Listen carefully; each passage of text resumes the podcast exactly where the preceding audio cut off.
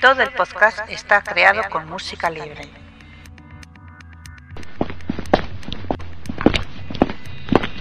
Está usted entrando en una zona restringida. Por favor, identifíquese. Identificación confirmada. Ya puede acceder a toda la información sobre el mejor agente secreto. Hola a todos, bienvenidos al episodio 068 de Archivo 007. Soy Alberto Bon y me acompaña Jaime, más conocido como 008. Un placer. Un placer Alberto y encantado de estar aquí. Bueno, en este episodio de hoy tendremos el debate de Casino Royale y también aprovecharemos para conocer un poco a Matt Mikkelsen, el actor que hizo el chifré, y las demás secciones habituales. Así que sin más, empecemos. Opiniones de los oyentes. En el podcast anterior han opinado 58, Rinoboy 1, GGL007, Mais Messerby, El Santo, Electra 008, Doctor Panecillo, Vesper 007, Morillas 007 y Pablo Arrieta. Donde han destacado la biografía de Halle Berry, el especial sobre la Operación Londres, el mensaje navideño, navideño de Joan y el debate. Como punto negativo, el volumen de algunos de los invitados, que era demasiado bajo, y la falta de la noticia del mes. Bueno, este mes sí que vamos a tener una noticia del mes. Recordad que podéis enviar vuestras opiniones mediante nuestro email podcast.archivo007.com en el foro, en Facebook, en Twitter o en Google ⁇ Sin más, pasamos al espontáneo. El espontáneo. En el espontáneo este mes hemos elegido el tuit de Michelle Abecendo, que su Twitter es mace, macebendo, perdón, arroba macebendonas. Preguntó cuánto faltaba para la próxima película de 007 y al responderle contestó, eso es mucho tiempo, jajaja, ja, ja. gracias por la info. Bueno, esperemos que gracias a Archivo 007 se pase el tiempo mucho más rápido, ¿no es así? Bueno, hacemos lo que podemos, ¿no? Sí. Bueno, pues sin más pasamos a las noticias del mes. Has seleccionado las noticias del mes. Y empezamos las noticias con Skyfall. La ausencia de Yes Bond durante 2013 ha hecho caer la taquilla un 1%, retroceso jamás visto en el país desde que se empezara a realizar el control de taquilla anual. Pues sin duda ya sabíamos que Skyfall había eh, marcado un antes y un después eh, para sobre todo en Inglaterra por la recaudación que obtuvo y este año, en 2013, eh, vemos que aun teniendo películas muy buenas como El Hobbit, eh, Star Trek o Gravity, entre otras, no han sabido satisfacer al público tanto como lo hizo Bond. ¿No es así? Exacto, este dato que acabas de leer es una muestra más de, del momento dulce que está viviendo la saga, que podemos calificar como una segunda etapa dorada. James Bond es un personaje ya de mucho peso y el hecho de que en 2013 no haya habido ninguna película de él se refleja en que la, taquilla cae. O sea, pero bueno, a ver si esto se mantiene porque lo difícil no es llegar sino mantenerse ahí. Exacto. Obama encantado con Penny. El motivo del encuentro fue la proyección de su última película, Mandela, proyectada de la Casa Blanca para el presidente Obama y el elenco protagonista principal. Cuando le preguntaron si había podido conocer a Obama, Harris exclamó, sí, es tan magnético y encantador que iluminó la estancia me dijo, la última vez que te vi estuviste arrolladora en Skyfall. Y pensé, oh Dios mío, el presidente sabe quién soy. Pues sí, realmente comparto la opinión de, Obama porque eh, a mí personalmente me gustó mucho el papel que hizo, que hizo Harris en Skyfall. Y aparte que hace poco leí una entrevista de ella y vamos que se lo ocurrió bastante. Estuvo entrenando varios meses y si no recuerdo mal eran cinco días a la semana eh, ejercicio físico, que hacía yoga, correr, pesas, durante dos horas cada día. Luego también ensayaba tiro, creo que eran tres veces a la semana. Y luego daba clases de conducción y de lucha un día a la semana. O sea que, que un, vamos, una preparación importante para ese papel. Y encima la veo una actriz que tiene, que tiene hambre de éxito y, y que estoy muy contento con lo que ha hecho en Skyfall. Sí, la verdad es que el papel que hace de, de Bonnie Penny está muy a la altura del papel, para, en mi opinión y sin duda estoy ansioso de verla en Bond 24 para verla ya de M si se va a estar detrás de la mesa o qué va a hacer exactamente. Exacto, eso es una incógnita. Yo, mi opinión es que cada uno tiene que estar donde está. Moni Penny no puede eclipsar a Bond ni ponerse a su altura, en mi opinión. Y yo lo vería un poco, no sé, Alberto, si eres seguidor de la serie 24. Sí. Vale, pues sería un poco, a mi modo de ver, la relación entre Jack Bauer y, y Chloe O'Brien. Sí, algo parecido. Digamos que cada uno, Jack Bauer está en, el, en, en, en la acción y la otra es la que está en contacto con él, le envía cosas que solicita Bond, etcétera, pero vamos, que tampoco se mete en la acción porque no es su, no es su papel. Bueno, aquí supo, su, seguramente esté en alguna escena de acción, pero bueno, ya veremos lo que pasa. Yo A creo ver, que pues, sí sé. Como le han dado tanta importancia a la actriz, yo creo que, que sí que hará algo, algo más que estar detrás de, de una mesa. Y seguimos ahora con Judy Dench, que llega tarde a comer con el M real.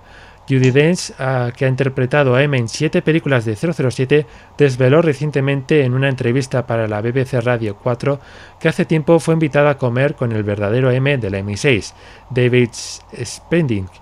Dench explica, una vez fui, fui al MI6, me pidieron que fuera entre las 12 y media y la una, y les dije sí, y mi chofer, y ellos dijeron no, no, tu chofer no, nuestro chofer. Y yo dije, pero Brian me ha llevado durante años, no, no sabrá el camino. Y dijeron, al edificio Lego del South Bank, no puede perderse. Así que enviaron a su chofer y no pudo encontrarme. Así que llegué tres cuartos de hora tarde, llegué embarazosamente tarde. Pues bueno, aquí sin duda la culpa no es de Judy Dench, es del chofer y del MI6 por no haberla dejado ir con su propio chofer. ¿No es así? Vaya crack el chofer, ¿eh? Sí. Ahora, me hace mucha gracia eso del edificio Lego de South Bank, porque realmente es una muy buena definición. Eh, es que parece un edificio Lego. Ah, no sabía. Bueno, y lo curioso de esto, esto habría sido saber un poco también de qué hablaron entre ellos. Sí, la verdad es que debe ser curioso. Eh, ¿Tú qué opinas? ¿Qué, qué, ¿De qué sea la conversación? Eh, no sé, igual empiezan a hablar de, de cómo trata él a sus agentes y si ella lo está haciendo bien o no sé. Por ejemplo. No sé, yo siempre tengo la opinión de que ese edificio del MI6 en verdad no tiene nada, es una tapadera. Mm. Que nos ponen ahí de que se hagan las películas y tal para que la gente piense que ese es el verdadero MI6 y luego ahí no hay información. Bueno, algo sí que hay del gobierno, pero no se sabe muy lo que hay dentro. Ahora, nosotros cuando fuimos a Londres casi entramos, ¿eh? Sí, Gracias sí. al doctor Panecillo. Sí os entráis eh, por la puerta de atrás. Seguimos, Telltale Games desarrollaría, desearía desarrollar un juego de 007. Desarrolladora que en los últimos años ha sido reconocida por sus increíbles historias mezcladas con un interesante sistema de juego y que han revivido franquicias como Regreso al Futuro y consolidado el nombre de otras como The Walking Dead. La franquicia de 007 está en la mira de Telltale Games. Esto tomado de las declaraciones de Kevin Brunner, creativo de la compañía y que no está muy de acuerdo con el rumbo al que van los juegos del espía. Soy un gran fan de James Bond y siempre me ha frustrado ver cómo los juegos le hacen parecer un asesino de masas. Es un superespía. En las películas no mata tanta gente y en los libros apenas hay asesinatos, ya que se centran más en la parte de espionaje e intriga. La idea de un juego con estilo de Telltale Games basado en la novela de 007 suena extraordinariamente bien. Sin embargo, aún no está claro quién posee actualmente los derechos para hacer juegos de 007. Bien, yo lo he dicho muchas veces que los videojuegos son para mí la asignatura pendiente de James Bond, porque eh, podrían ser videojuegos increíbles, con escenas de sigilo, con eh, fases de conducción, de pelea cuerpo a cuerpo, de disparos, de búsqueda de pistas, o sea, podría ser un videojuego muy completo. Lo que pasa es que no acaban de dar con la fórmula que, que les proporcione el éxito. ¿Crees que este estudio estaría a la altura? A ver, este estudio es, nuevo, o sea, tiene pocos años de vida, pero no hay que olvidar que está formado por gente que trabajó en LucasArts, que ese estudio sí que nos suena a todos, por títulos como el Monkey Island, por ejemplo. Entonces es gente que, pues, hubo un problema con la licencia de un videojuego y se apartaron de LucasArts y formaron esta compañía. Es cierto que hay títulos flojitos, porque el, el, propio Regreso al Futuro, que habla aquí en la noticia, pues tiene algún capítulo que no es muy allá la calidad. Mm. Por no hablar de, de, la adaptación que hicieron de Jurassic Park, que era bastante floja. Pero bueno. Eh, de la que sí que se, se ha hablado muy bien es eh, de la adaptación de Walking Dead. Exacto, ese trabajo ya tiene mucha más calidad y esta compañía pues es experta en el género de, de aventuras gráficas y en mi opinión sí que puede ser interesante una, una, aventura gráfica basada en 007 porque se presta a ello. O sea que sí que sí que me haría ilusión.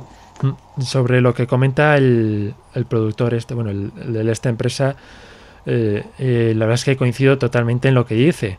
Eh, prácticamente en todos, por no decir todos los juegos de James Bond, es un asesino en masa. Todo lo que se mueve lo tienes que disparar, sin más.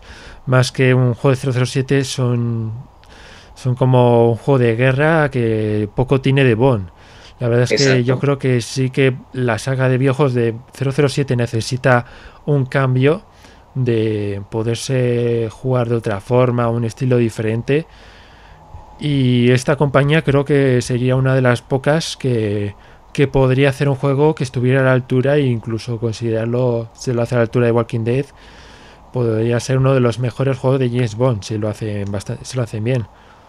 Sí, encima está cojando un poco el estilo porque esta compañía está haciendo así aventuras gráficas, pero hay más compañías. Ahora va a encargarse de, del videojuego de Juego de Tronos, así que exacto, está consiguiendo bastante, bastante importancia esta compañía.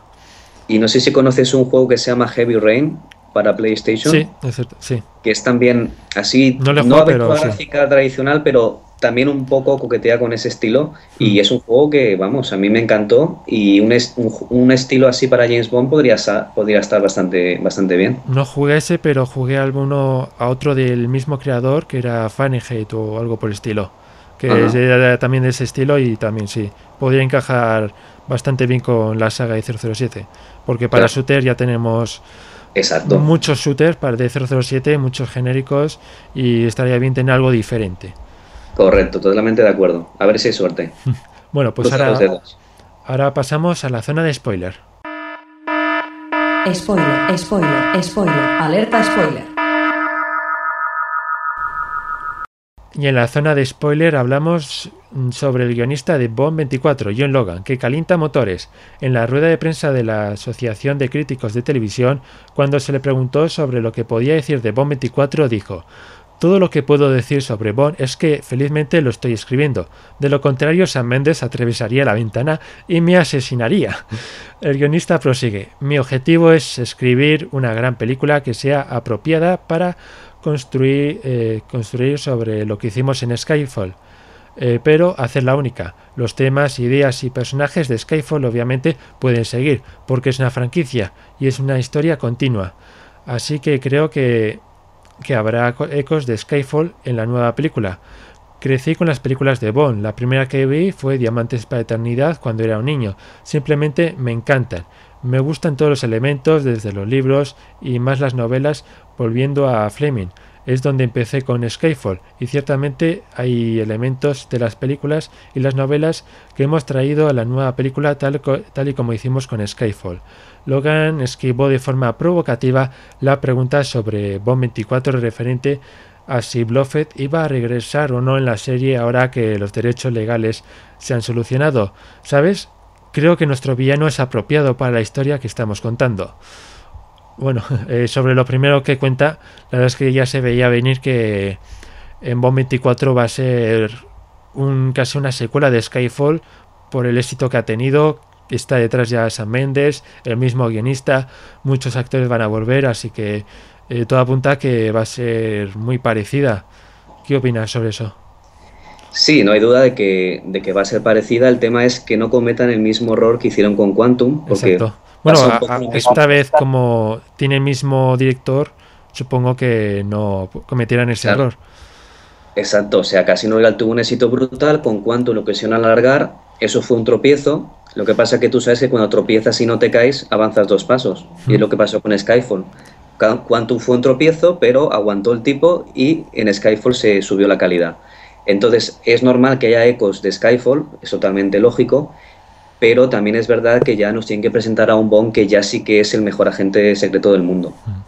Entonces, es lo que todos deseamos ver y es, vamos, ver otra cosa sería un poco jugársela como hicieron con Quantum. Bueno, y luego está la forma de responder que ha tenido Logan sobre si va a aparecer Bluffet, que es un poco ahí para fastidiar a los fans de hasta 2015 no os vais a enterar.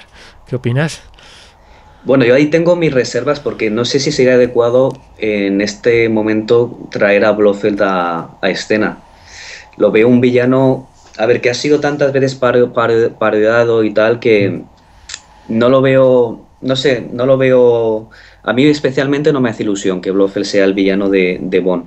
Prefiero, como me he puesto en el foro varias veces, que sea una especie de Club Bilderberg, algo más de ahora, o sea, algo más del siglo XXI. A Blofeld no sé lo que tenían que hacer para poder adaptarlo bien y que la gente no lo viera como el Doctor Maligno, por así decirlo. Bueno, pues yo como no quiero esperar hasta 2015 para saber si Bluffet va a regresar o no en Bond 24, lo que he hecho es eh, contactar con John Logan, que me ha concedido una entrevista y que me ha prometido responder todas nuestras preguntas. ¿Pero te gustaría, Alberto, que volviera Blofeld? Pues sí, yo creo que si vuelve, yo creo que tenía que volver un poco diferente al, al que ya conocemos, ya más que nada por el nombre. Claro. Pero sería algo totalmente, yo creo que sería algo totalmente diferente. Y bueno, lo que decía, eh, como yo no quiero esperar hasta 2015 para que para saber si va a volver Bluffet, he contactado con John Logan, que ahora le vamos a entrevistar en la noticia del mes. Eh, ¿Estás ansioso para ver lo que va a decir? Tú sí que sabes. bueno, pues sin más, pasemos a la noticia del mes. La noticia del mes. Para aclarar algunos asuntos sobre Bomb 24, hemos invitado a John Logan para que nos responda unas preguntas. Un placer, señor Logan. Que sí, Méndez, que estoy con el guion, déjame tranquilo. Perdone, señor entrevistador, es que el Sam Méndez este me está volviendo loco con que si ya tengo el guion o no. Eh, sí, mire, queríamos preguntarle y que si ya puede decirnos claramente si Bluffet va a aparecer en Bond 24, sí o no, porque en un comunicado reciente suyo no lo ha dejado nada claro. Hombre, pues claro que podría aparecer en Bond 24. Eh, pues no me lo puedo creer, lo está confirmando. Bueno, aunque también podría no aparecer. A ver, eh, me está liando un poco. Eh, ¿Sale o no sale? Pues a lo mejor sí, a lo mejor no. Pero aclárese. Joder, es que no sé cómo decirle. O sea, puede que sí, puede que no. Ya soy específico. Bueno, a ver, eh, en caso de que salga, si sale Bluffet, ¿sería el que ya conocemos o uno totalmente nuevo? No, no, el de toda la vida. Bueno, por fin nos confirma una cosa.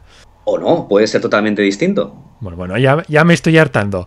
Deje, cortemos ya esta entrevista y puede seguir con, con el guion de Momento 24. Hasta luego. Venga, adiós. Espero haber aclarado todas sus dudas.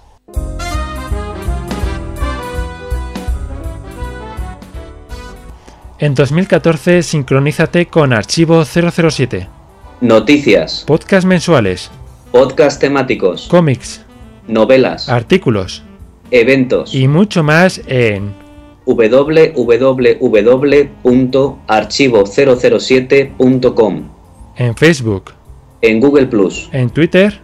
Y en YouTube. No lo olvides. Entra en www.archivo007.com, la mejor web del mejor agente secreto. Y este mes Archivo 007 viene cargado de novedades. En primer lugar tenemos la canción de Secret Agent Matt, eh, cantada por el mismísimo Bruce Willis. Dos nuevos apartados en la web, James Bond en la televisión y Misiones Secretas, donde se recogerán misiones puntuales como Bond ante el espejo de Valencia o el viaje a Londres que se hizo desde Archivo 007. Hablando de ese viaje, hemos colgado 129 fotos de Operación Londres, Bonnie Motion, en la que en alguna creo que apareces, ¿no es así? Sí, pero creo que en 130 aparece el, doctor Panecillo, que era nuestra musa particular. 36 fotos de Alberto Bon en Bonnie Motion. Bueno, yo creo que en esas aparezco en alguna. Eh, te hemos ganado 129, aprende. Bueno, un, poco antes de que fuerais vosotros a Londres, eh, fui yo un poco a Londres también al museo de Bonnie Motion, donde pude visitar este museo con la camiseta de archivo 007 y me aseguré de que no habría ningún agente de Quantum para que pudierais ir tranquilos. Está muy bien, pero en la próxima, Alberto, tienes que venir con nosotros. ¿eh? Sí, a ver, en la próxima, yo creo que en la próxima sí que podré ir. Ya veremos a ver en qué quedan las fechas, pero ya se verá. Bueno, y seguimos ahora con 11 fotocromos de licencia para matar. 12 fotocromos de alta tensión. Luego 8 capturas de Esto es un atraco. Dos nuevos cómics de Zigzag. Misterio en la televisión y Los Condenados. Luego tenemos un nuevo podcast temático dedicado a los diálogos creado por Alberto López Clack. Este podcast, pues como el propio nombre indica, está dedicado a los mejores diálogos de la saga. La verdad es que sí, ha hecho, en mi opinión, una genial selección de los mejores diálogos. No sé si lo has escuchado. No, no tengo la oportunidad, pero eh, lo tengo en mi, mi agenda pendiente, como asunto pendiente. Bueno, pues te recomiendo porque sí que está muy entretenido y yo creo que la elección que ha hecho Clark en los mejores diálogos, en mi opinión, está muy acertada. Luego, bueno, según cada uno, pues será mejor o peor. Sí, hay donde elegir, la verdad. Nueva novela, licencia renovada para matar. Luego Bien, ten- aquí, Ah, sí. eh, aquí tengo que decir que Ebardo, te I love you. Sí, la verdad es que es un- se ha hecho... eh, no sé cómo consigue estas cosas, Eduardo, pero es increíble. Sí, aparte es la primera novela, tengo entendido, de Garner, que a mí es un autor que me gusta bastante. Tengo todas las que han salido en español y esta la tengo en inglés, pero aún no la había leído. Entonces, mira, la leeré primero en español y así voy más rápido. Pues sí. Bueno, luego tenemos un nuevo guiño de James Bond, detectado en un capítulo de Ultimate Spider-Man. Lo he podido ver y es bueno, simpático, que hace Spider-Man un poco como agente secreto. ¿Qué dices, eh? Sí. No la he visto yo esa película. No, es un, un capítulo de, una, de la serie de televisión. Ah, de una serie de televisión. Hmm. Muy bien. Seguimos con nuevas fichas del videojuego 007 Legends. No he tenido aquí- ocasión de jugarlo, pero creo que no está muy bien, ¿no? No, pero bueno, este me encargo yo de hacer estas fichas y mi intención es eh, crear un poco cada videojuego o la mayoría, mayoría de los videojuegos que tenga una ficha parecida en archivo 007 como, como las películas, que tienen los villanos, las chicas Bond, los aliados, las localizaciones, qué gaches usa, los vehículos, así un poco todo, eh, hablar un poco sobre el videojuego y por ejemplo tú que no has jugado pues que puedas leer estas fichas y enterarte un poco de qué va la historia qué cosas cambia. Por ejemplo este que está basado en películas qué, qué cosas cambia de la película este o curiosidades sobre este videojuego luego Pues ya estoy preparando el siguiente que va a ser de Bloodstone y va a ser bastante más interesante. Ese sí que he jugado. pues ahí hablaré un poco más de la historia, al estar en inglés pues eh, hay mucha gente que no se haya enterado muy bien de, de la trama, pues ahí, se, ahí lo explicaré un poco todos los personajes, qué, qué objetivo tienen y un poco todo. Y algunas curiosidades que he podido descubrir por internet sobre estos videojuegos. Así que poco a poco intentaré ir subiendo nuevas fichas de nuevos videojuegos. Genial. Y por supuesto, si alguien ve algún dato que no esté o algún dato erróneo, pues que no dude en contactar con nosotros. Y sin más, vamos a pasar a la, a la biografía de Matt Mikkelsen, que hizo del Chifré un villano espectacular. ¿Qué te pareció a ti? Sí, la verdad es que genial. Además, un villano que conserva el toque clásico de los villanos con defecto físico, con esto que lloraba sangre y tal, pero que es a la vez un villano del siglo XXI, un banquero que financia el terrorismo, o sea que además muy bien, muy bien eh, representado por, por, por Matt, un papel realmente espectacular. Y la verdad es que me gustó mucho. Se nota la elegancia que tiene, creo que hacía baile antes, el, eh, Sí. eso lo veremos en la, en la biografía. Sí, eh, ahora vamos a comentar que era bailarín y todo esto, y es bastante Exacto. curioso.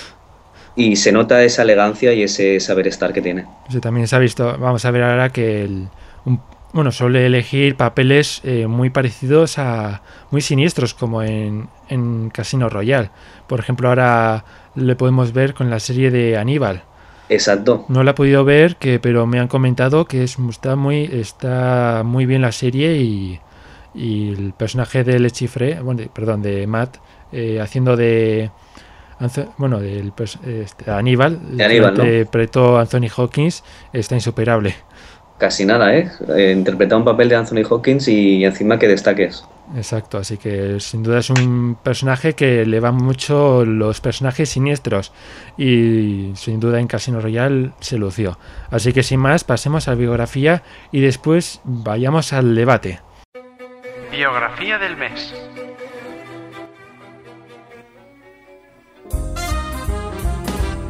Matt Mikkelsen nació en Copenhague el 22 de noviembre de 1965, hijo de Bente Christiansen, una enfermera, y de Janine Mikkelsen, un banquero. Su hermano Lars Mikkelsen también es actor.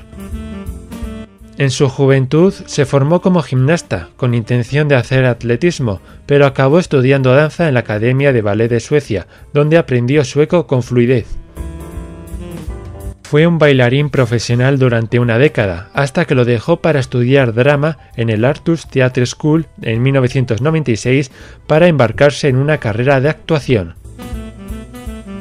Saltó a la fama en Dinamarca con Tony, el traficante de drogas, en las dos primeras películas de la trilogía Faser.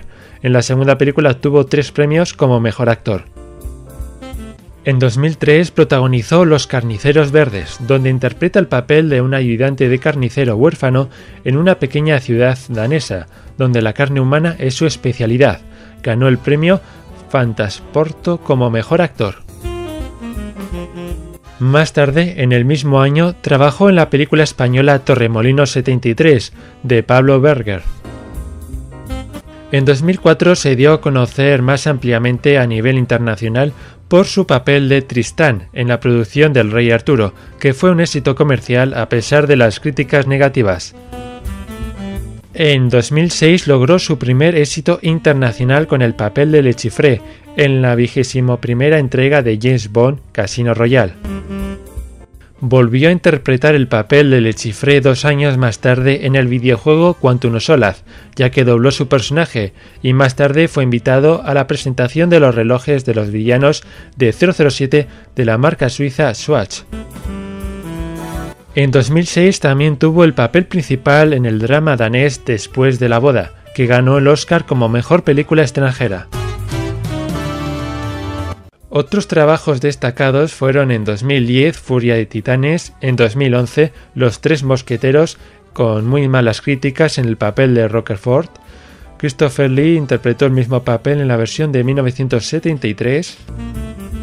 En 2012 actuó en La Caza, por la que ganó el premio al mejor actor en el Festival de Cannes. Ese mismo año protagonizó Un Asunto Real, que fue nominada a la mejor película extranjera en los Oscar. En 2013 protagonizó la serie de televisión Aníbal como el Dr. Aníbal Lecter. El actor dudó si interpretar ese papel, ya que no creía estar a la altura de Anthony Hawkins. Comentó, él no es un clásico psicópata o un asesino en serie, creo que es lo más cercano a Satanás. Él ve la belleza de la muerte y cada día es un nuevo día de oportunidades. La serie ha sido un éxito de crítica, alabado en especial la actuación de Mikkelsen. Sus próximos proyectos más destacados son Kung Fu Panda 3 y un remake de la película española Condenados a Vivir de 1972. En el año 2000 se casó con la coreógrafa James Jacobet, con quien había estado saliendo desde 1987. Tiene dos hijos, Viola y Kart. A menudo aparece en la lista de los hombres más atractivos de Dinamarca y no es religioso. En cuatro ocasiones ha interpretado un personaje con el ojo defectuoso. En 2010 fue galardonado con la Cruz del Caballero de Dinamarca en reconocimiento a su trabajo y en 2012 también fue galardonado como la persona del año de la sociedad danesa. Le dedicamos este podcast por su gran trabajo en Casino Royal.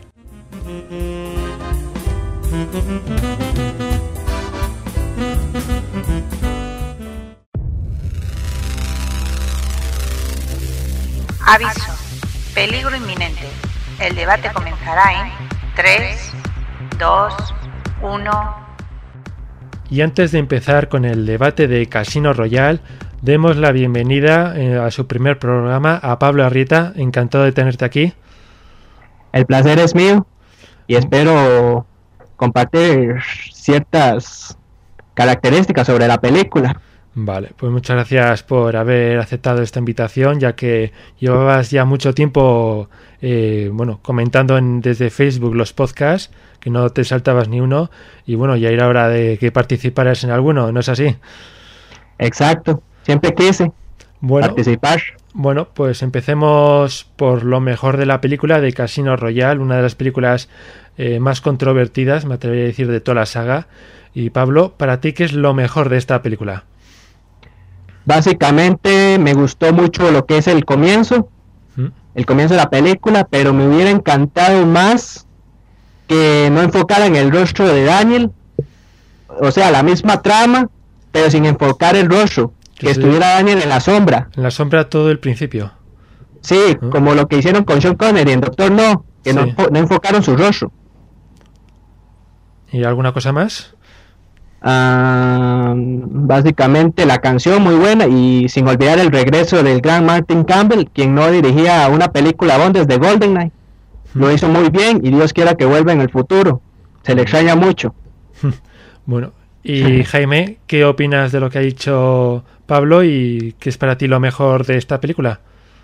Sí, respecto a lo de Pablo, entiendo que lo del rostro de Craig, pues sí funcionó muy bien con Sean Connery al principio de la película, mostrar su mandíbula, el cigarrillo y tardar un poquito en mostrar su rostro, pero entiendo que con Craig lo han hecho así por, por la mirada. Ya lo dijo Bárbara Broccoli que le, le llamó mucho la atención esa mirada fría eh, que tiene y claro, o sea, quisieron sacarlo a la luz y por eso desde el principio muestran ya esa, esos ojos azules con esa mirada intensa.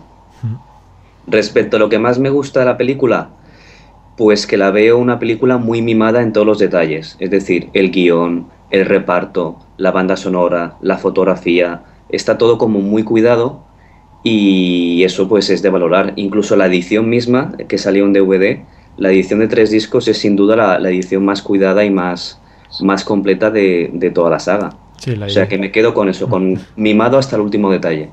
Sí, esa edición que hablas es increíble. Además, si la comprabas cuando salió, eh, te regalaron, bueno, te regalaban una entrada para ver cuánto unos solas gratis. Exacto, correcto. Así que no estaba nada mal. Bueno, sobre lo que comentáis, eh, para mí lo mejor es Daniel Craig.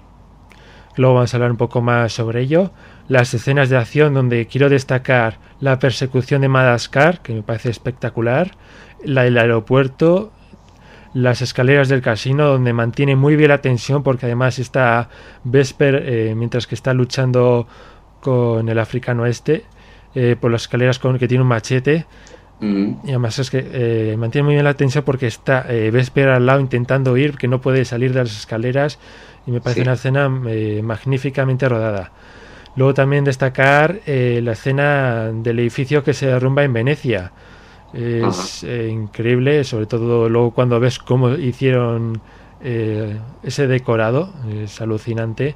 Muy compleja esa escena. en con- bueno, en bueno, en conjunto, todas las escenas de acción, la verdad es que las veo a un nivel bastante alto. Correcto. Ah, puedo destacar una cosa. Sí, eh, Pablo. También eh, me gustaría también decir que lo mejor fue el villano, Le Chifre, Hmm. interpretado por Matt Mitkensen. Me gustó mucho la seriedad con que le daba al personaje, sobre todo la escena del bote, donde están con una chinilla y un general, Hmm. y comienza a decir, empieza como a sangrarle el ojo, Sí, y dice como una frase así diciendo, la sangre viene de un producto, de una deformación lagrimal, y Sí. después le hace como una carilla diciendo, nada siniestro. Sí, la- eh, ese- los, como dicen los villanos de esta entrega también están en muy buen nivel, sobre todo el chifre está genial. Y los demás actores también yo creo que están a muy buen nivel. Luego también quería destacar de esta película eh, son la, partida de póker, que llevamos toda la saga eh, sabiendo que James Bond es un as eh, jugando a las cartas, pero no, hay, no hemos visto una, película que lo demostrara realmente. Aquí por fin se vemos detenidamente esta partida de póker y demuestra que si gana el póker o a cualquier juego de cartas no es por el azar, por azar, sino porque realmente sabe jugar y es muy bueno en ello. Exacto. Y una luego- escena también difícil de rodar porque es- puede resultar aburrido una partida de póker, Exacto. pero muy bien llevada y muy bien dirigida. Incluso para los que no saben jugar al póker, mm, sientes la tensión que hay en esa mesa porque se está jugando mucho. Sí, exacto. Básicamente eh, Daniel tuvo que aprender demasiado porque algunas veces él fallaba. Si ustedes se fijan bien en lo que es el disco de, tres di- de Casino Royale, edición tres discos, él tuvo que aprender demasiado para que le saliera el juego perfecto. Sí, los, eh, la gen- los actores que estaban en la mesa además eh, aprovechaban los descansos para jugar entre ellos al póker. Sí, y según Así Wilson. Daniel le ganaba, según Wilson le ganaba, le ganaba demasiado a Daniel. Después decía, ya no lo vuelvo a invitar. Bueno, luego también destacar de la película la banda sonora y el tema principal. David Arnold aquí se ha superado. sí, sí. Y el tema principal, a, pes- eh, a pesar de ser un tema de rock, que al principio puede ser que no, no puede coincidir mucho con la saga, lo escuchas con esos títulos de crédito y son una maravilla. Sí, desde luego es lo que he comentado, que es una película muy mimada en cada detalle, cada las escenas de acción que has comentado son espectaculares, sin olvidar la de Aston Martin con récord mundial incluido. Sí. Es que eso es realmente lo que uno espera de una película Bond, que ofrezca un valor añadido que el resto de películas de acción pues no pueden llegar ahí. Y creo que Casino Royale lo cumple por eso, porque cada detalle, actores, guion, música, diálogos, escenas de acción, está todo al, al máximo cuidado. Entonces eso se nota como resultado final, la suma de esos detalles de calidad dan como resultado un, un producto espectacular. Sí, sobre lo Y que sin habías- olvidar basi- Mm. Ah, sí, Ah, Pablo, eh, sí, Pablo, ¿qué querías comentar? Ah, bueno, básicamente sin olvidar que lo que fue la persecución en, del aeropuerto, Sí, la furgoneta y todo eso se hizo con el fin de adaptarlo a los tiempos modernos, porque si ustedes se fijan, básicamente la novela, del cual yo no he podido leerlo, eso no aparece. Claro, eh, Eso fue, eso fue incluido al guion para adaptarlo a los tiempos modernos. Correcto. sí, correcto. Ahí dan una excusa de por qué Le Chiffre se, se arruina, así para que, por ejemplo, tenga Bond algo, algo que ver. Por ejemplo, en el libro Le Chiffre se arruina, pero Bond no ha tenido nada que ver en por qué se ha arruinado. Sí, sí, en el libro no explican por qué de Bueno, chifre. sí, lo explican, pero Bond no, te- no tiene nada que ver en eso. Bond Exacto. llega justamente para cuando ya se ha celebrado la partida de cartas para conseguir arruinarle de todo y ya que se pase a su bando. Sí, Bueno, Sí, es una muy buena adaptación. Aparte, no era póker en la novela, era Bacarrá, que Sí. hoy en día el Bacarrá pues no tiene mucha popularidad. Sería un poco raro que estuvieran jugando una partida de Bacarrá. Mucha gente Claro. no lo entendería. En cambio, el póker sí que es muchísimo más conocido, con lo cual los cambios que se han hecho, pues en su mayoría están para adaptar una novela que es del 53, no hay que olvidarlo, adaptada perfectamente al siglo XXI. claro, porque no vas a poner Bacarra porque en aquella época sería el juego con más éxito en ese momento, pero ahora mismo pues es el póker, así que es normal que hagan ese cambio. Y bueno, Ah, el- también quería, Ah, sí. de- sí, Pablo. ah, quería destacar lo que fue la escena de la tortura, sin olvidar, lo que más se mantuvo en la película, Sí. que fue una buena escena y graciosa algunas partes. Sí, la verdad es que la escena de la tortura, eh, comparado con el libro, la- eh, en el libro es mucho más cruel, pero la verdad es que yo creo que lo han sabido sacar, hacerla muy bien. Eh, Jaime, ¿qué te pareció a ti? Sí, realmente, si no recuerdo mal, porque la leí hace tiempo, creo que en vez de una, una soga utilizaban un atizador, me suena, Sí. ¿no? Un atizador de... De Y alfombra. es, exacto, es una, una escena muy, muy cruel, pero que, que, sin embargo yo me acuerdo que cuando la vi en el cine que estaban todo el mundo partiéndose de risa con las reacciones de Craig, Sí, que descolocan al villano, que para nada se espera que salga con ese cachondeo hasta... O sea, le están hasta torturando en su parte más íntima y aún así no pierde la compostura y ese espíritu de bravuconería ¿no? que caracteriza al personaje. Con lo cual esa escena sí realmente es, es muy destacada. Como diciendo, ¿qué, qué es, lo, es lo mejor que tienes? ¿Le chifre? Básicamente. Sí, Bueno. cuando él dice, no, a la izquierda, a la izquierda. Sí, sí, Sí, sobre eso también quería comentar en general todas las frases que eh, suelta Daniel Craig en las películas, en esta película porque son tremendas. Desde el principio empieza a, a soltar brom- eh, bromitas sin excederse como Roger Moore, pero como la la tortura o con no, es, no eres mi tipo, eh, inteligente, no, soltera o algo así. Eh, son esas frases que las que me encantan y en esta película hay un montón. Hay un montón. La del ticket del parking, esa fue de las Sí, que más me reí. Después de dejar a Dimitrios totalmente hundido. Ah, por cierto, el ticket del parking. Eso fue, vamos, un toque de ya de... Es que ese tipo de humor es el que mejor le sienta, creo yo, a, a un personaje como Bond. Sí, Y esta película nos regala mil perlas en ese sentido. En la frase del Martini, por ejemplo, mezclado, agitado, tengo cara de que me importe, son frases que, que no es un humor hortera ni un humor así fácil, sino que es un humor pues que tiene su sentido, su sentido negro, y ese que mejor le, mejor le pega, en mi opinión. Bueno, ahora vamos a pasar a lo peor de esta película, porque ya hemos dicho bastantes cosas buenas, así que ahora toca a ver si decimos alguna cosa mala. Eh, Jaime, para ti, ¿qué es lo peor de esta película? Pues que duró dos horas y pico. si hubiera durado tres o cuatro, me lo hubiera, lo hubiera disfrutado igual. Realmente no- es que no me atrevo a decirle ningún fallo así importante. Ya como he dicho, para mí todos los aspectos están al máximo mimados, por ello es, eh, en mi opinión, la, la mejor película de la saga. y no me atrevería a decirle ningún, ningún fallo así importante. Bueno, pues, y eh, Pablo, ¿para ti se encuentra algún fallo en esta película? Ah, ¿Qué puedo decir? Yo básicamente la for- el Bond de Daniel, porque básicamente no me gustó mucho como trató a Vesper cuando le dice, eres una idiota, y Vesper le responde, disculpa, eres una maldita idiota. O sea, él ya no era el Bond educado que uno pensaba. O sea, uno, se, uno no se puede imaginar diciendo eso Bond a una mujer. Mm, y básicamente uno no se esperaba oír eso de James Bond cuando él dice, cuando 008 mencionó que dice vodka martini, el cantinero le dice agitado no revuelto, tengo un, tengo una maldita cara que me importa. O sea, uno no se esperaba decir eso de cero de James Bond, ya que todos lo recordamos como un caballeroso, educado y por así decirlo, mm. un agente cariñoso.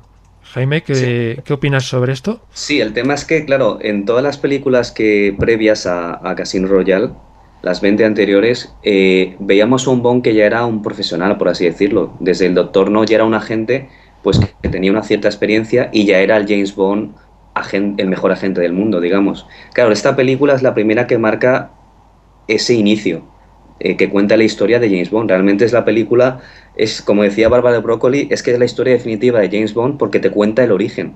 Es la película que más te cuenta sobre el personaje. Entonces, en esta película, James Bond todavía no es el mejor agente secreto del mundo. Entonces, por eso hay, hay comportamientos de él que nos pueden extrañar porque hemos visto desde Doctor No a James Bond ya en su máximo, en su máximo esplendor, por así decirlo, rindiendo al 100%, siendo un agente experimentado, con, que se las sabe todas, que es perro viejo y se las sabe todas. En cambio, aquí no, aquí es un novato, es un diamante en bruto, que vemos cómo se va puliendo, cómo se va desengañando, y eso explica muchas cosas de por qué Bond tiene ese carácter tan frío, que no confía en la gente, por aquí vemos cómo sufre, tanto física y mentalmente, cómo sufre aprendiendo, porque se aprende a base de errores. Eh, Pablo, ¿querías comentar alguna cosa más de, sobre, lo, sobre esto o, lo- o algún otro aspecto que no te gustará de la película? Ah, básicamente, eh, ya y. mm, va- ¿Qué puedo decir? Nada más. Es difícil, ¿eh? Sí. Pablo, es Sí, difícil. es muy difícil porque básicamente hay muchas cosas de la película que gustan y no, como Claro, que se adaptan. Por ejemplo, Vesper, que para mí es la mejor, la mejor chica Bond, eh, creo que en la película el maquillaje no le favoreció mucho. No, pues a mí me parece decir- que está tremenda. Sí, o sea, es guapísima, para mí es la mejor chica Bond, pero no sé, en determinados momentos el maquillaje que le han puesto me parece que no, no saca a relucir toda su belleza. Por ejemplo, eh, la escena, la escena donde van al, donde van en taxi al, al casino, que él recibe James Bond los pasaportes y tal, ahí me parece que está demasiada pintorrejeada. La veo un poco que ella es muy guapa y la han pintado un poco exagerado y, eso pues eh, no deja relucir tanto su belleza. Pero vamos, que ya son detalles que no que tampoco tienen una importancia excesiva, una importancia de peso. Bueno, yo quería destacar que aunque he dicho antes que me ha encantado la banda sonora, echo de menos que hasta el final no se use el Bond M. Que lo bueno querían, yo creo que, bueno, lo hicieron con esa intención, pero la verdad es que se echa bastante menos en toda la película. ¿Quieres comentar algo sobre esto? Eh, sí, eh, bueno, como tú dices, es que la intención era precisamente esa, reservarse el Bond tema hasta el final, que es cuando ella dice Bond, me llamo Bond, James Bond, que, vamos, es genial esa frase en ese, mi nombre es Bond, James Bond, o sea, dicha así al final de la película y que la película acabe con eso es un golpe de efecto brutal. Sí, y encima sí. ese golpe de efecto lo subrayas con el Bond theme. Entonces, claro, eh, entiendo que la intención es esa y me parece un, un acierto total. Sí, aún así se echa bastante menos el Bond M en alguna escena de acción, al menos. Claro, es claro, en, en posteriores películas, si ocurriera eso, sí que diría, ostras, echo de menos el Bond theme", pero como esta es el reinicio de todo, la primera vez que tiene el- la licencia para matar, el principio de todo, pues en esa película sí que entiendo que lo hagan solo al final. En el resto no, en el resto, por supuesto, en escenas de acción siempre se agradece eh, el tema principal de James Bond. Pero en esta, como es ese caso especial, a mi modo de ver, que es la primera de todas, veo un acierto increíble solo ponerlo al final y que la película acabe así. Bueno, y luego te voy a comentar la cara que pone Daniel Craig cuando le envenenan, que también lo pongo como punto negativo. Eh, pone una cara un poco rara. No sé si os, acordáis. Yo sí, básicamente. El, apa- el final, cuando, Cuando- le dispara a Mr. White. Cuando le envenenan y van hacia el coche para. Eh, sí, eso, hacia el coche para el distribuidor. No sé si te acuerdas. Ah, Ahí pone una cara bastante extraña.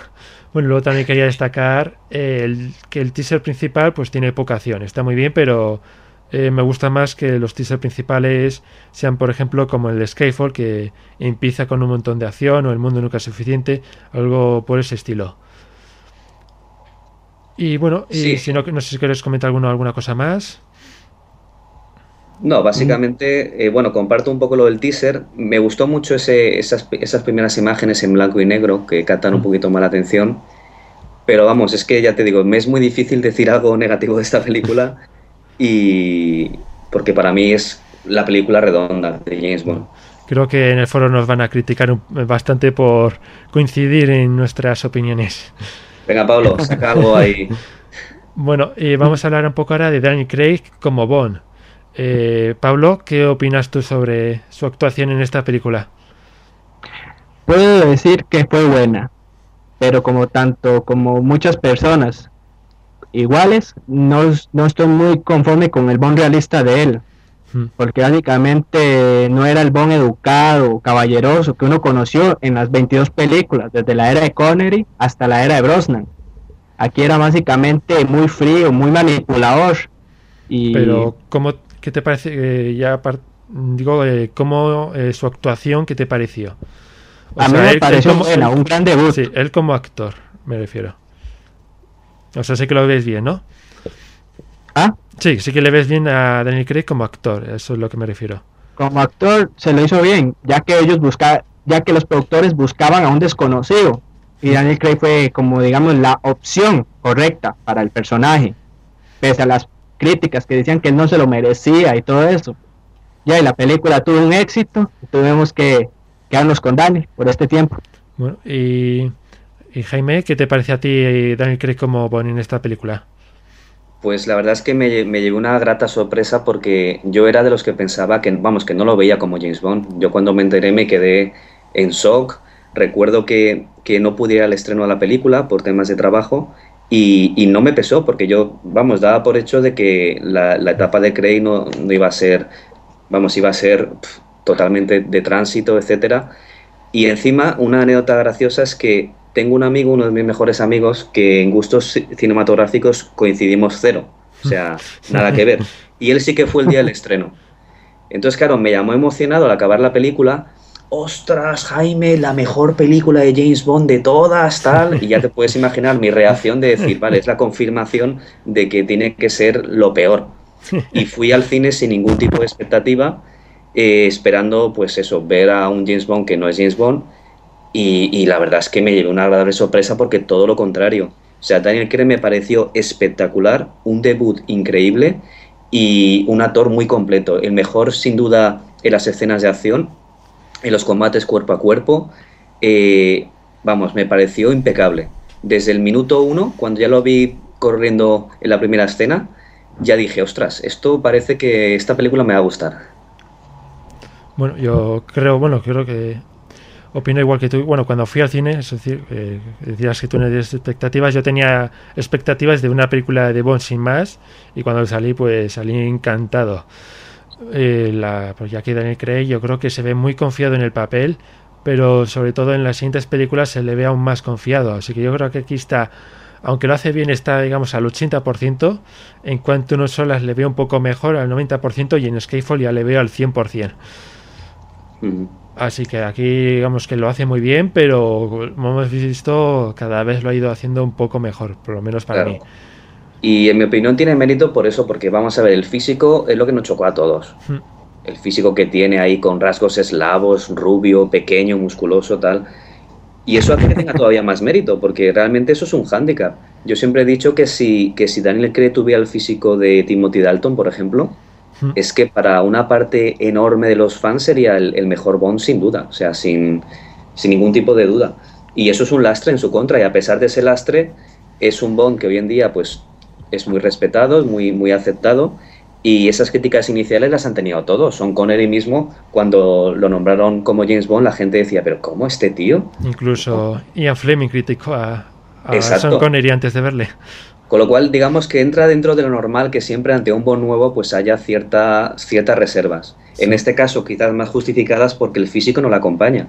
Y a pesar de eso, que, que haya hecho un papel como el que ha hecho y se haya ganado el respeto de todos, incluso de los propios Bond, varios han dicho, por ejemplo, eh, Roger Moore, que sin duda es el mejor de, de todos. Mm, Y Brosnan, O sea que- ahora que ha visto a Brosnan en Skyfall, sí que le ha convencido como Bond. Claro. Bueno, Mm, Ahora vamos a hablar un poco sobre el cambio de rumbo de la saga, que fue bastante drástico, de Muere otro día tan fantasiosa con muchos efectos especiales, a un Bond muy literario, eh, con Casino Royale.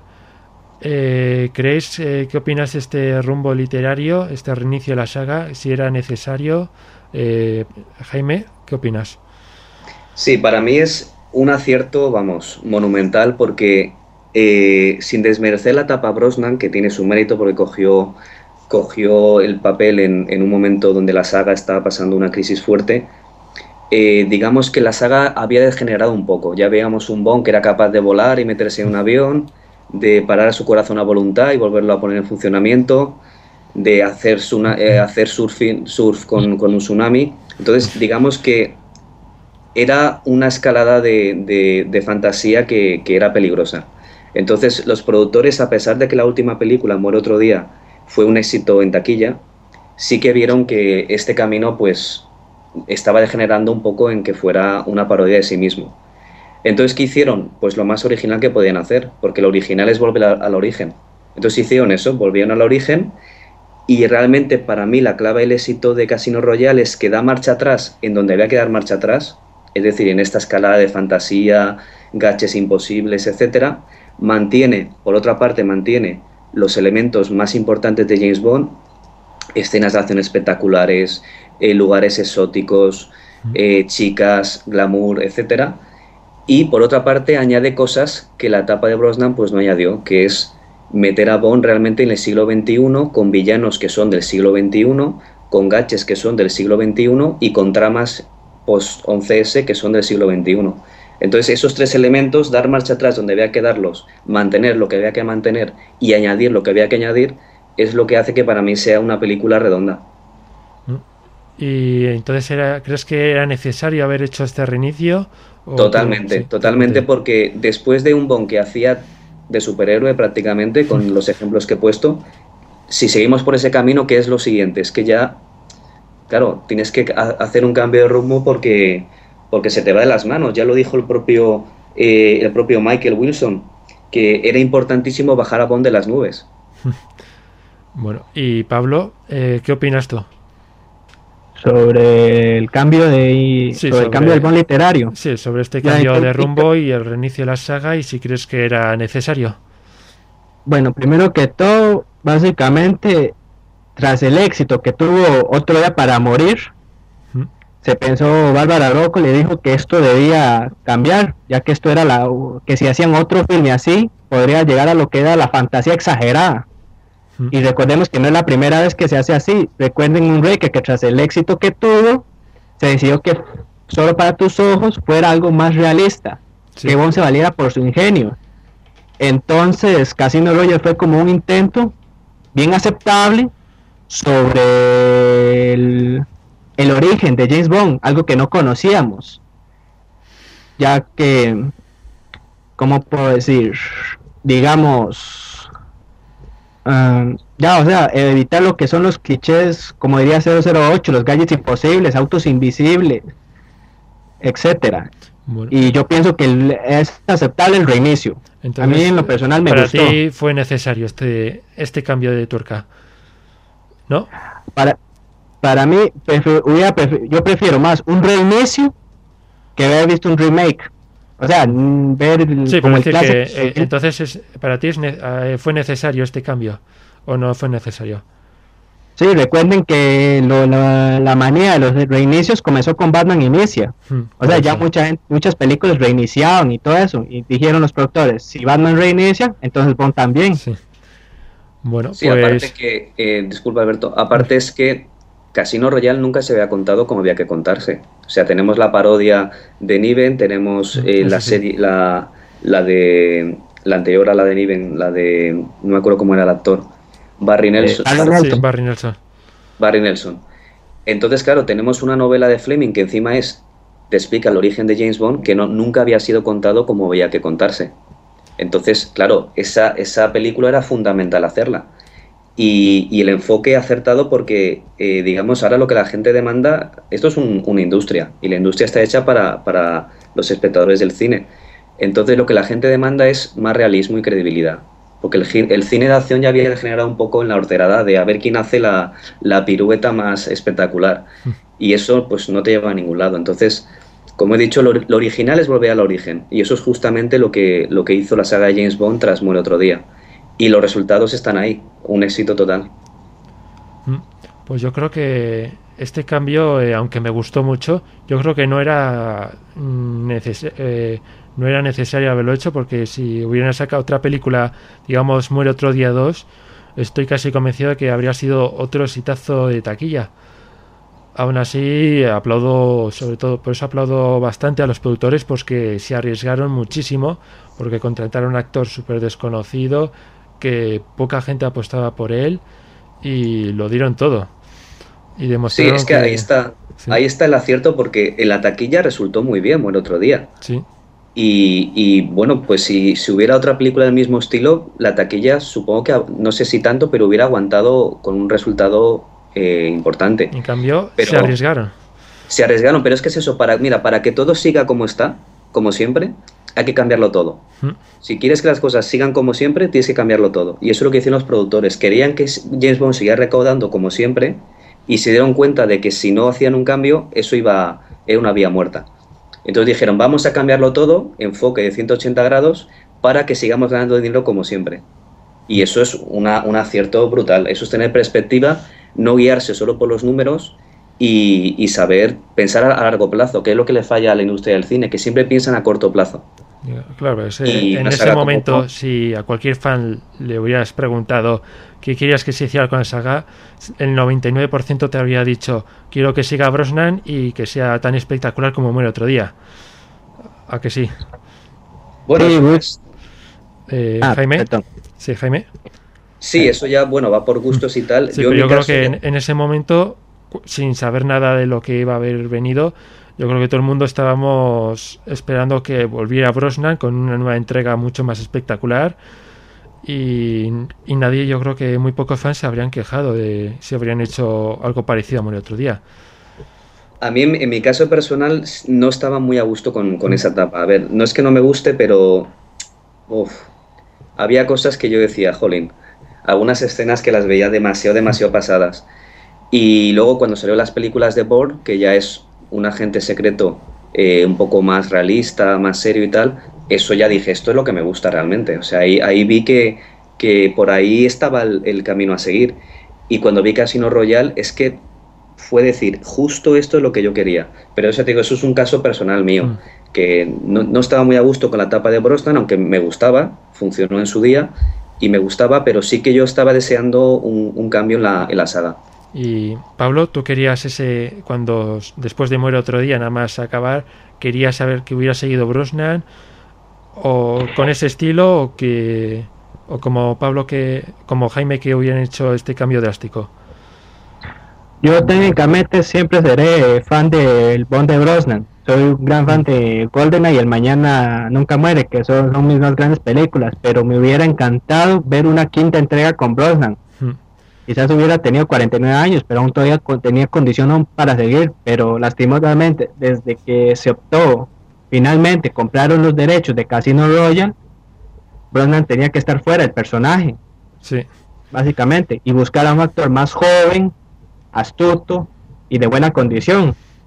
Porque muchos aquí, como digamos, ingratos, decían que Brosnan ya estaba muy viejo para el personaje. Pero. ingratos. Sí, mira, el tema es, eh, vamos a ver.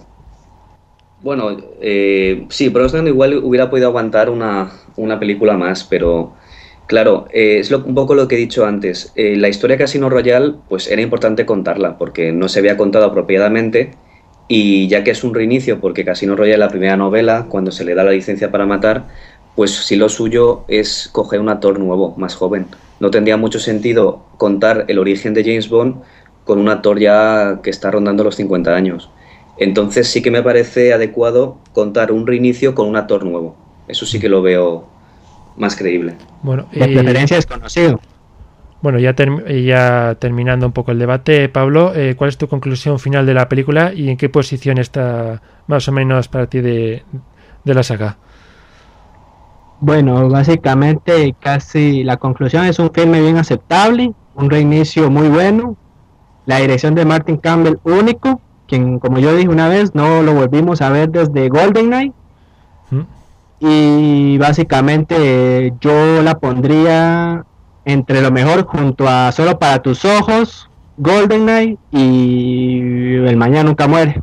Bueno, y para ti, Jaime, eh, ¿cuál es tu conclusión final y en Sí, qué mi posición? conclusión, mi conclusión final es que una película con un enfoque el más acertado, eh, de hecho, eh, eh, sentó las bases de esta segunda etapa dorada que estamos viviendo de James Bond, porque ha acertado de pleno con el estilo que, que ahora es demandado. Y bueno, la pongo la número uno en mi, en mi lista personal. Y aún así yo te diría más, Alberto, te diría que este enfoque realista yo lo llevaría todavía un poco más exagerado, en el sentido de que creo que tal y como está ahora la industria del cine, la gente, la gente que acude normalmente a las salas de cine, quizás, en mi opinión, eh, la saga Bond tendría que acercarse progresivamente al cine más de adultos. Mm. Es decir, yo, por ejemplo, cuando vi Skyfall, la verdad es que el público que vi no vi a ningún niño de 10, 12 años viendo Skyfall. Mm.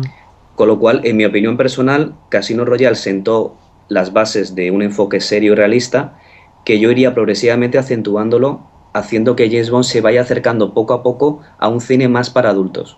Porque para mí James Bond es como las novelas, las novelas estaban hechas para adultos, aunque la leyeran adolescentes, pero es para adultos. Entonces, tal y como está la industria del cine ahora, creo que sería importante acercar un poquito, no te digo para mayores de 18 años, de golpe así, pero sí acercarlo un poquito a un cine más adulto.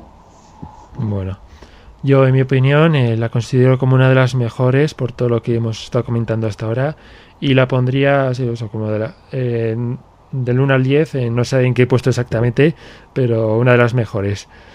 Y sin más, eh, antes de terminar eh, esta- este debate, quería agradecerte, Pablo, por haber participado.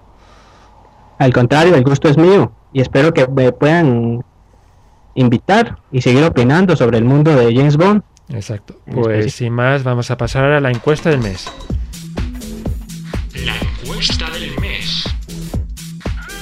Este mes os hemos preguntado qué os parece Casino Royale. La opción de si acabas de renacer deberías de estar desnuda de las 10 mejores ha ganado con 9 votos en el foro, 47 en Facebook, 1 en Google Plus y con un total de 57 votos, lo que equivale al 44% de los votos. En segundo lugar, Soy Bond, James Bond, la mejor de la saga, con 5 votos en el foro, 48 en Facebook, con un total de 53 votos, lo que equivale el 41%. En tercer puesto, no me consideraré en apuros hasta que empiece, no empiece a llorar sangre, normal.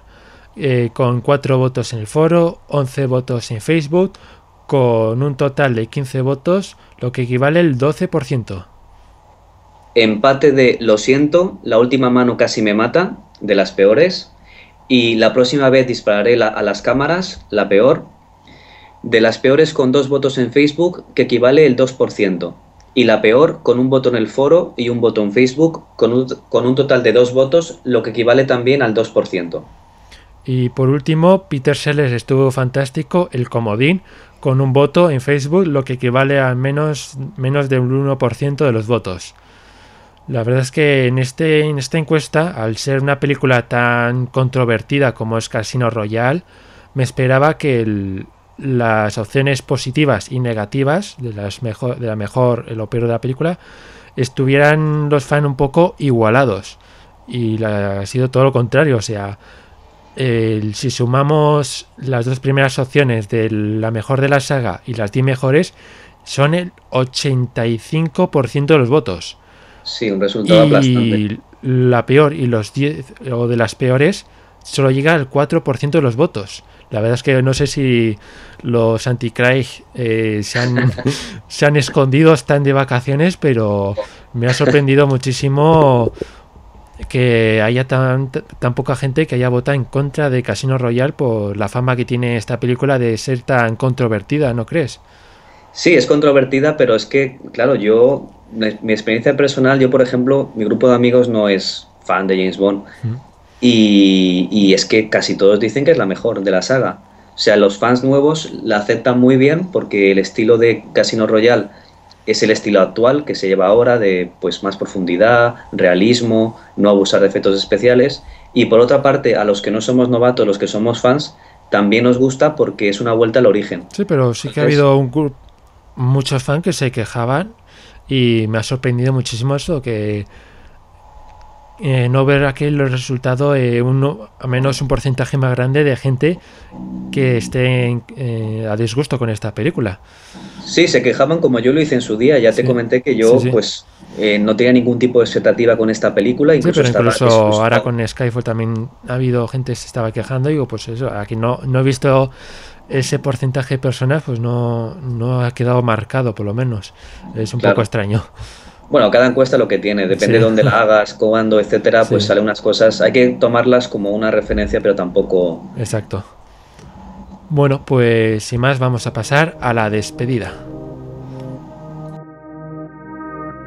Radio Podcastellano. La radio de los podcasts. Todos los podcasts de la A a la Z. Radio.podcastellano.org. Eh, fijaos también en Twitter, arroba radio-podcast. Lo mejor de la podcastera. Podcastera no, podcastfera. Ah, vale, podcastera una tía hace podcast, vale. Escucha Radio Podcastellano. No busques más por la red, encuéntralos todos en radio.podcastellano.org. Radio Podcastellano, la radio del futuro. La radio de los Y antes de despedirnos, os recuerdo que, por si sos nuevos, Podéis escuchar nuestro podcast a través de nuestra página web www.archivo007.com. A través también podéis suscribiros a nuestro podcast, por ejemplo en iTunes o en otros gestores de podcast, como por ejemplo iVoox. Luego también podéis escucharnos en Radio Podcastellano, una radio dedicada a los podcasts, y o también descargarlo a vuestro MP3 favorito. Y sin más, eh, Jaime, un placer tenerte una vez más en este podcast. El placer siempre es mío, Alberto, y espero que no pase tanto tiempo hasta que volvamos a encontrarnos aquí. Exacto. Bueno, pues en el próximo podcast volverá Alberto López con mucho contenido, debatirá casi eh, Quantum Solas, de la cual yo creo que también tiene mucho de qué hablar al ir después de una película tan buena como Casino Royale. ¿No crees? Sí, desde luego ahí habrá un debate un poco más con, opiniones más contrastadas porque es una película, bueno, que tuvo muchos resultados en taquilla, pero las críticas no la ponen tan bien como su predecesora. Exacto. Bueno, pues sin más, eh, nos vemos, como he hecho, en el próximo programa con Clack, con mucho más contenido y mejor. Hasta luego. Chao. Cerrando sesión. Sesión cerrada. Que pase un buen día y tenga cuidado con Juan. Está en todas partes.